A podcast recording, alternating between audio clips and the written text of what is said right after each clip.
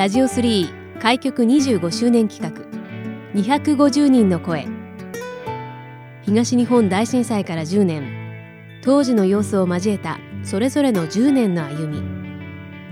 防災への取り組みやこれからの10年。またそれぞれの地域の魅力について250人の方々の声をお届けします。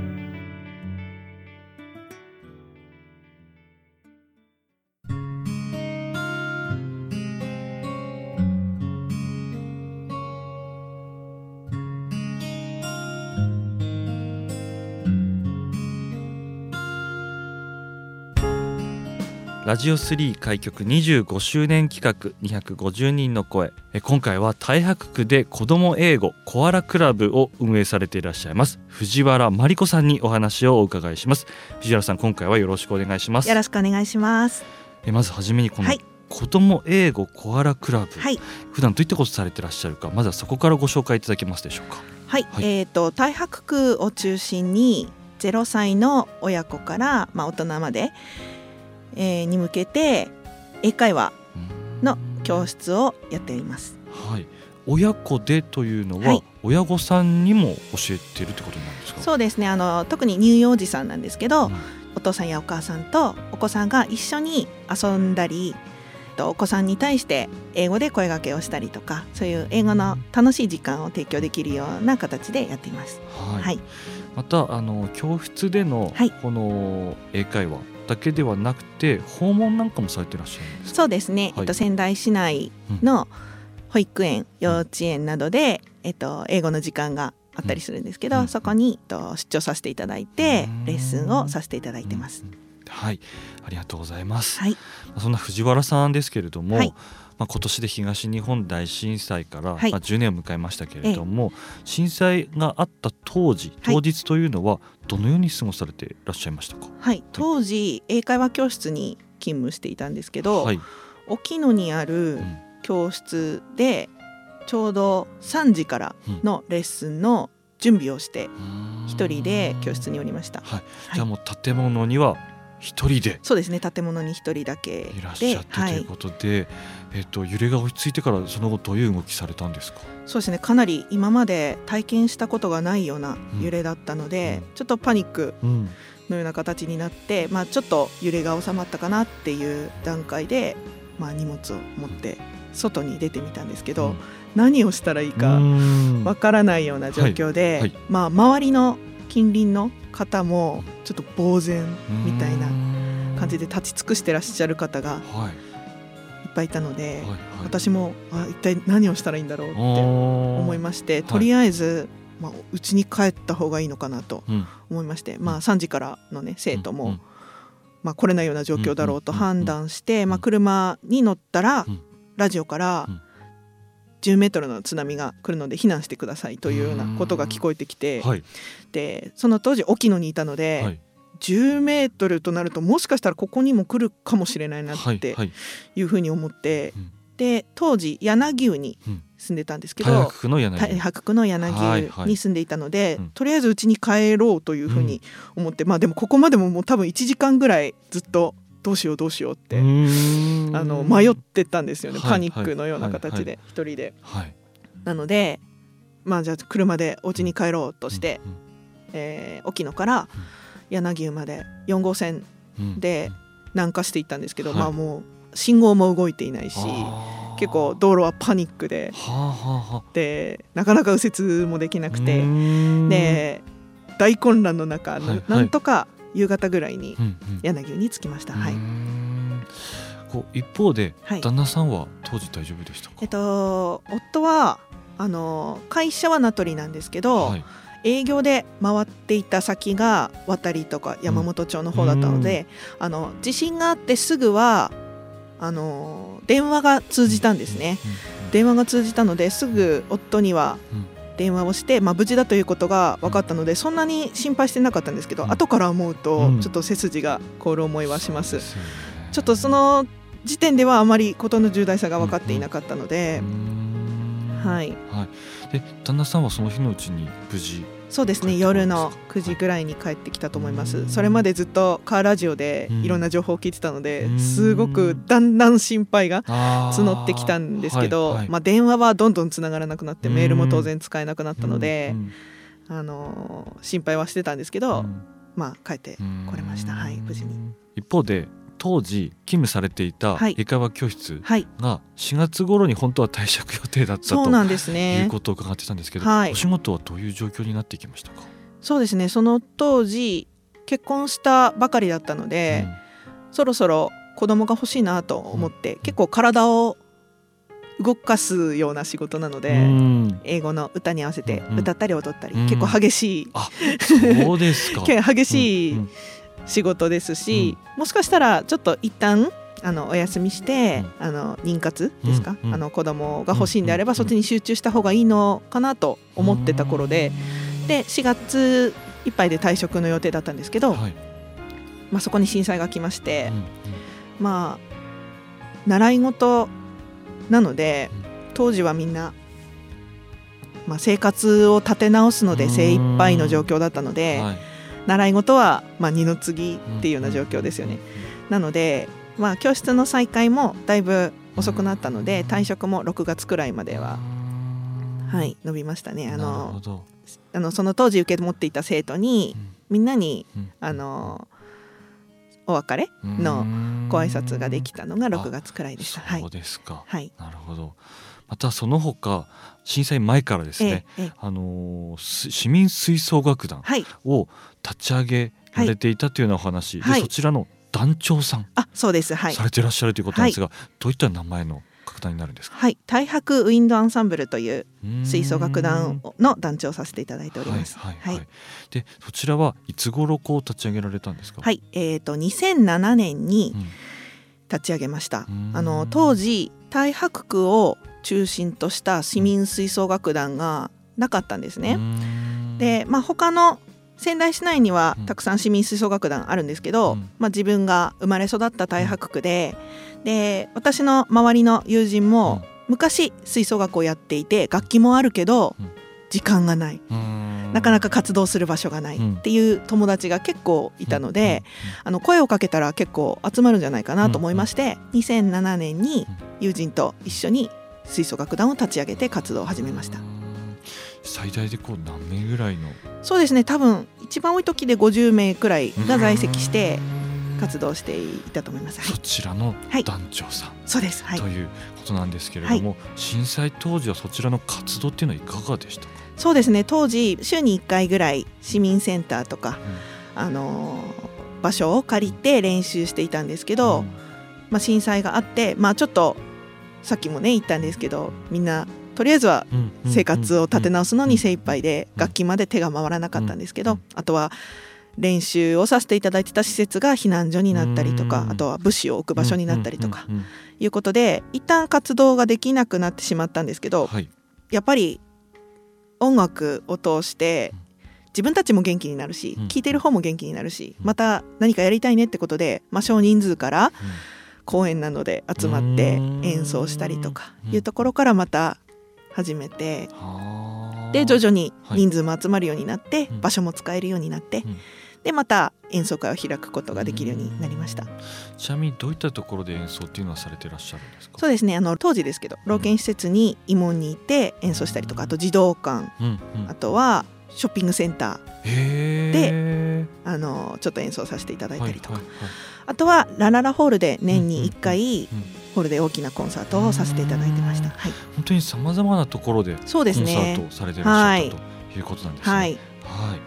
でその話はちょっと戻させていただきますけれども、まあ、当時その妊活に専念されたいということで教室をあのはい。退職されたということなんですが、その後、えっと、お子さんの方はいかがになりましたか？そうですね。あの当時のイメージだとあのすぐ子供って望めばできるものだと思っていたんですけど、うん。なかなかそんなにすんなりとはいかなくて、でまあ仕事事も辞めて、うん。ですぐ赤ちゃんが来てくれるかなと思ったら、そうでもないということで、うん。結構今思うと結構なんていうんですかねちょっとうん辛い時期と言いますか、うん。ちょっと目的を、見失ったようなちょっと空白の時間を過ごしてしまいましたね今思うとはい。で無事お子さんはい授かることができてとはいいうことになるんですそうかね。ですね。うんはい、2013年にはい。長男、うんで2015年に次男を出産しましたう。んお二人とも。はい、ありがたいことです。はい。そうですか。はいただその子育てもまあはいなかなか大変だったところもあると。そうですね、はいかなり大変でした。え えっと長男はちょっと発達障害がありまして、で結構多動がありまして、もう小さい頃はまあ赤ちゃんの頃からなんですけど、うん常に動いていて、でこう目も手も一瞬でも離すとうんもういなくなってしまううんような形でかなりあの身体的に壮絶なうん。子育て乳幼児の期間でした。はい、そうでしたか。まあそういったあの大変な子育てなんかも経ながら、えっと改めてはい。こちらコアラクラブはい、をえっと始められたということになりますけど、こちら始めようと思ったきっかけというのはどういったところからになりますか？そうですね。もともと自宅で英語教室をやるっていうのはすごく夢だったんですね、うん。昔から。はい。自分が子供の時に通っていた英語教室があの先生が自宅で開いていた教室だったのでそれにずっと憧れていて、うんアットホームな雰囲はい気、自分もやりたいなと思っていたんですね。うん。でまあ子供が大きくなったらやれればいいなって当時は思ってたんですけど、うん。まあ、長男を保育園に入れることになりまして、あの自分も何か仕事をしなければならないというか仕事をしたいなとうんうん。いうふうになった時にどんな仕事を自分はじゃあ今できるだろうと思った時に、まあ、一瞬就職活動をしようかなと思ったんですけど、はい。やっぱりあの子どもたちが結構手のかかるタイプですし、子どもたちの子育ても大事にしながらうん。自分のやりたいことをやるには、あのどこかに就職するというよりは自分のペースでできる調整とかねできるどこかに就職するよりは自分のペースでできる教室を自分で立ち上げた方が私にとってはいいかなと思いましてコアラクラブを立ち上げました。なるほど。はい、もともとはその教室の方で、えっと、先生として契約されてお勤めになってたということなんですけれども、改めて今回ご自身の方でええ開業されたということえでえ、この以前とのこう違いというところはどういうところこの一大事にされていらっしゃいますか。そうですね以前は、えー、と1年間に何回レッスンがある。でこういう教材を使ってこのようなレッスンをするっていうのがうん。決まっていたんですね。うん。でそれで学ぶことがすごくうん。私自身は多かったんですけど、うん。まあ、今自分でやるとなったらこう自分のペースでうん。そして何より、えっと、そのお子さんとその親御さん。のペースで英語を楽しむということをうん尊重できるように。例えばお父さんお母さんのお仕事の関係で毎週は来られないわっていう方は例えばじゃあ月に1回来てみましょうかとかいうご提案ができたりとかあとは毎週決まった曜日と時間に来るのが難しいという方もまあフレキシブルにあの私の空いているスケジュールの中で対応できたりとかそういうところがあのお互いに無理なくしかしうん。楽しくずっと継続できるように。っていうのがあの教室と企業でやってる教室とは違う個人での教室の大切にできることかなと思ってやっています。はい。でそちらの教室を始められて、まあ、現在5年近くはい。もう経つということになりますけれども、まあ、昨年からはそのコロナというところもあそうですね。りますがそのあたりの影響というのはいかがですか、英語ってすごく飛沫の飛ぶうん言語なんですよね。うん。すごく口を大きく開けますし、あの舌とか唇も日本語よりもたくさん使う言語なので、これはちょっとあの慎重になった方がいいなと判断しまして、一旦教室を全部クローズしました。うん。で、まあ、何ができるだろうって思った時に、こう自宅でパプリカを、はい。えー、と子どもたちに、はい私の教室に在籍している子どもたちに呼びかけてワンフレーズずつ練習してもらって、歌と踊りを練習してもらって、動画に撮ってもらってそれを集めて、うん。で一つの一曲にまとめるっていうのをまずやってみたんですね。その時にすごく子どもたちも楽しかったし、うん。結構うつうつとみんな過ごしてたじゃないですか、当時。うんうんお出かけできなかったり、うんうん。幼稚園に行けなかったりした中で結構楽しく、うん。あのみんなで一つのものを作り上げるっていう作業がに達成感がすごくあってで離れていてもできることがあるなっていうふうにその時実感しました。でその後 Zoom を使って、はい。えー、とオンラインレッスンを開始しました。うんそうですか。そのオンラインレッスンを始めてこうオンラインレッスンならではで感じたこともあるというふうなそうですね、はい。あの対面レッスンもちろん対面レッスンが一番楽しくて、うんみんなに会えるっていう場所ではあるんですけど、はい。例えばですけど Zoom ならではの楽しみ方って言ったら例えば私がじゃあ今日は色のお勉強をしますよっていうになった時にじゃあ何か赤いものをみんなのお家の中で探して持ってきてじゃあ10秒数えますで10秒数えて、えー、とる間にお家の中で何か赤いものを探してもらって持ってきてもらってでみんなの前で発表すると、英語で。はい、っていうような楽しみ方とかね、ねができるようになってで子どもたちもだんだん Zoom の操作も慣れてきたし、Zoom ならではのレッスンも楽しむようになってきましたね。はいい。現在ははい。どのような、えっと教室になってますか？そうですね、はい対面レッスンを再開しまして、まあ、うん。感染対策を万全に取りながらうん。対面レッスンをしつつ、うん、Zoom も併用してやっています。で Zoom の良さということがこの機会に分かったので、うん。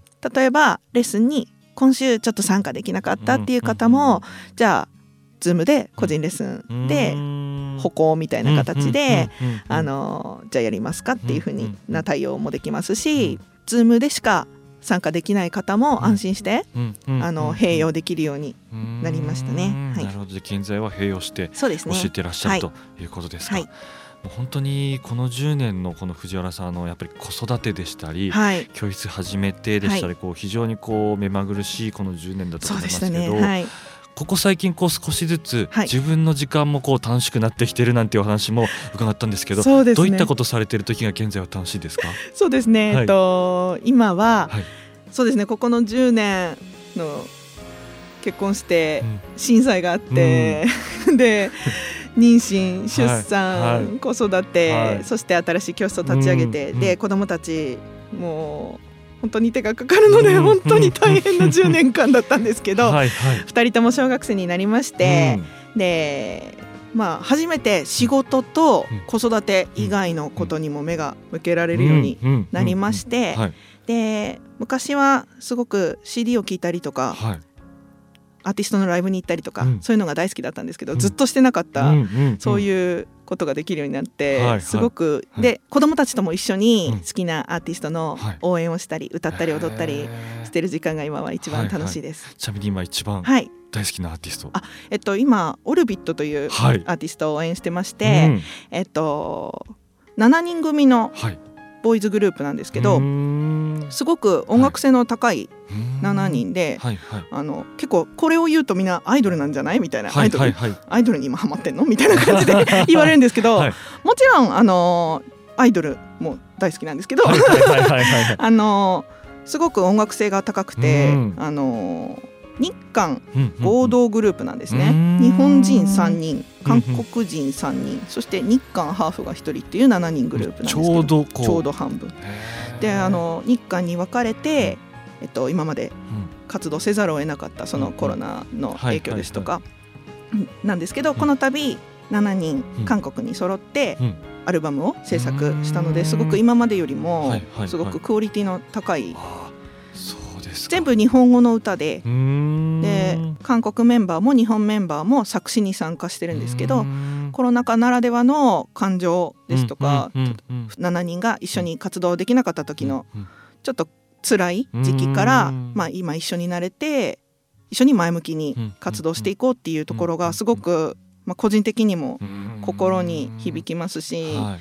ですごく歌もダンスも上手なので子どもたちと一緒に歌ったり踊ったりするのがすごく楽しくはい。てそういう時間が今は一番楽しいです。今の一番のこはいう楽しい時間、はい そうですありがとうござはいます。はい。で改めてになりますけれども、はい藤原さんはもう生まれも育ちも、もう大白区、大そうですね。白区の中でもこう何箇所かおはい住まいになられているっていうようなお話もお伺いしていたんですが、はいこう改めてこう藤原さんからご覧になったはい。こう大白区のこう好きなところといいますか魅力なんかあればぜひ教えていただけますか？そうですね。大白区で出会う人々はうん。皆さんすごくおおらかで温かくて、うん。でそういうちょっとのんびりしたようなうん。空気が私はすごく大好きで、うーん。はい。で教室をしていてもまあまあちょっと語弊がある表現かもしれないんですけどちょっと緩めのお教室だと思うんですね私が。いい意味で、はいはいはい、あの肩の力が抜けたような教室を目指してるんですけど、はい、その雰囲気と太白区のおおらかであったかい空気がとってもマッチしているなと個人的には感じていてやっぱりまだまだ幼い子どもさんに英語を習わせることに対してのハードルが結構高い方もいらっしゃると思うんですね今ね。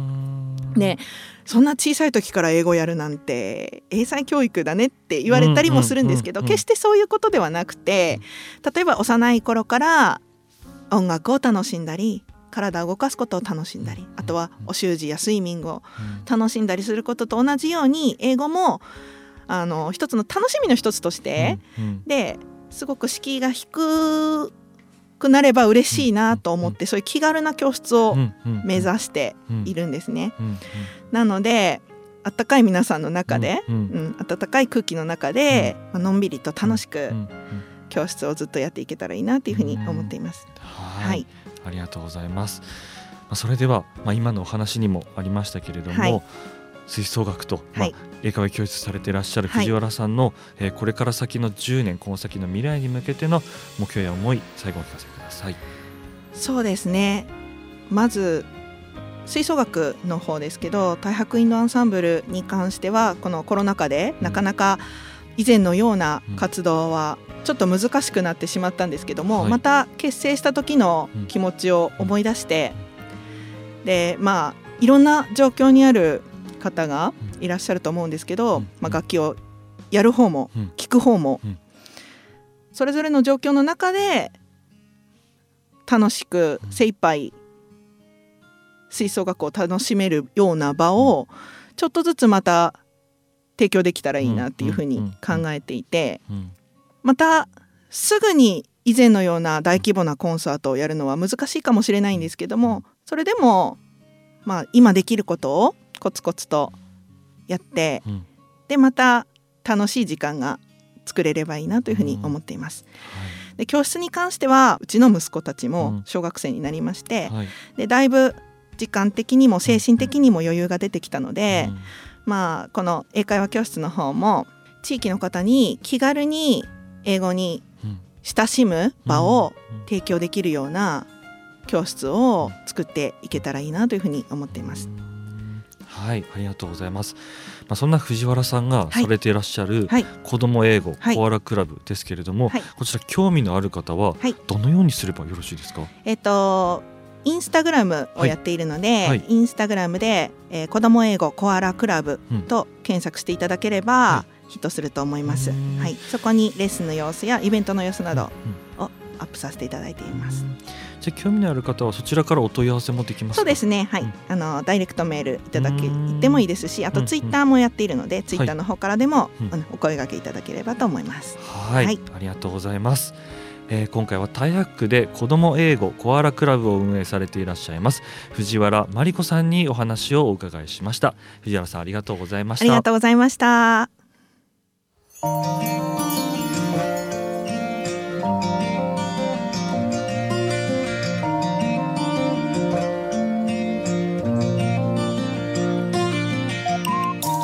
ラジオ3開局25周年企画。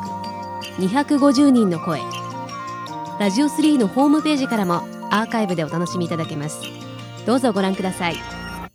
次回の放送もお楽しみに。